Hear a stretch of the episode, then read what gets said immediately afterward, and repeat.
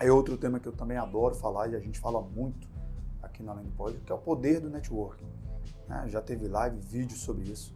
Você precisa dominar essa habilidade, atleta. Você precisa realmente ter controle né, dessa, dessa virtude, né, dessa arte, que é fazer amigos e influenciar pessoas, como diria Dale Carnegie.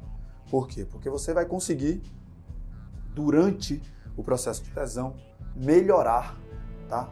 evoluir, acrescentar, agregar é, elementos no teu network. O que eu quero dizer com isso? Você não está podendo treinar, né? Então pega tuas tuas mídias sociais, tuas redes sociais, vai tentar melhorar como tá, é, como pode estar as tuas conexões, é, os teus diálogos, de fato quem está interagindo mais com você. Use esse networking para manter todo mundo atualizado de que você está tá melhorando, de que você está se recuperando. Lembre de falar de tudo isso, tá? Para a tua equipe é, é, ou para pessoas que te admiram, que te seguem, não desaparece porque você está lesionado. Não. Tá? Use o networking, porque aí você já vai começando a construir exatamente aquela história, né? aquela jornada de superação, aquele case de sucesso.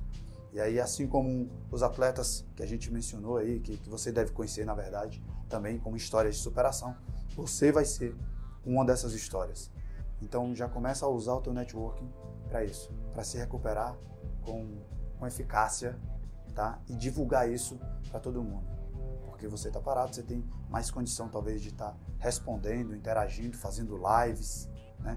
É, a gente já conversou sobre usar o networking para ganhar dinheiro, então você pode estar tá fazendo lives ou postando mais nas redes sociais conteúdos que você não postaria se estivesse treinando, tá? Então não é porque você está parado que você não pode ganhar dinheiro.